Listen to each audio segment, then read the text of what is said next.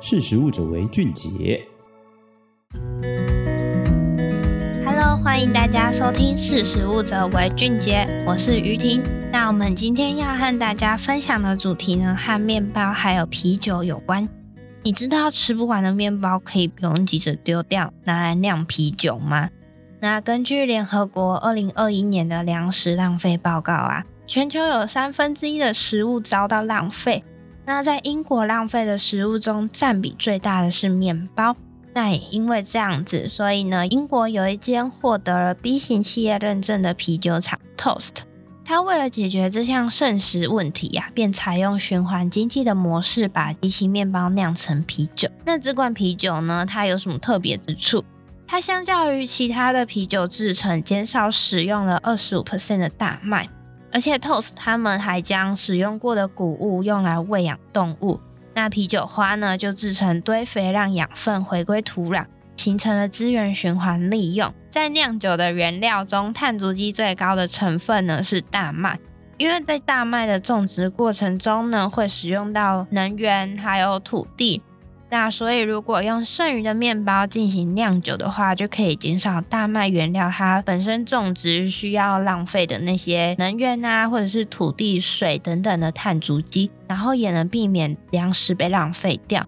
那为了用来增添啤酒香气还有苦味的啤酒花，它也可以选用灌溉用水比较少，然后培育成更具抗病性的品种，减少杀虫剂啊或者是除草剂的使用。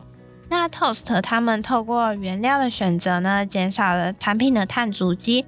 在二零一六年到现在以来呢，已经回收了两百六十万片面包，减少了四十九吨的二氧化碳排放。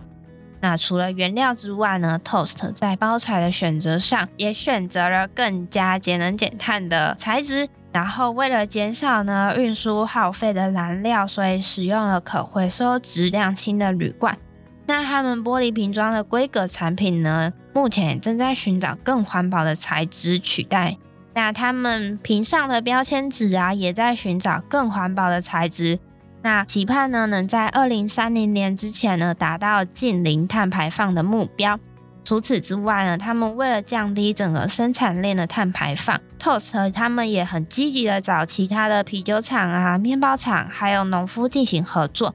希望可以达到整个产业链的节能减碳，那减少不必要的土地使用啊、能源足迹这些。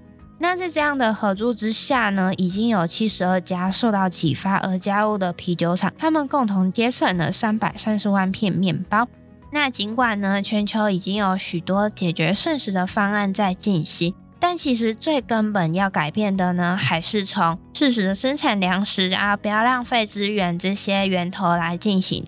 那因为生产粮食呢，必须砍伐森林，使用能源，而且事实上，全球也还有三分之一的食物被浪费。那代表呢，在整体生产粮食的过程中，使用的土地啊、水资源、温室气体排放，这些都是不必要可以节省起来的。因此，减少食物的浪费呢，便能保护森林、生物多样性，还有水资源，那再进一步缓解气候变迁。那这是今天识食物者为俊杰的分享，我们下次见，拜拜。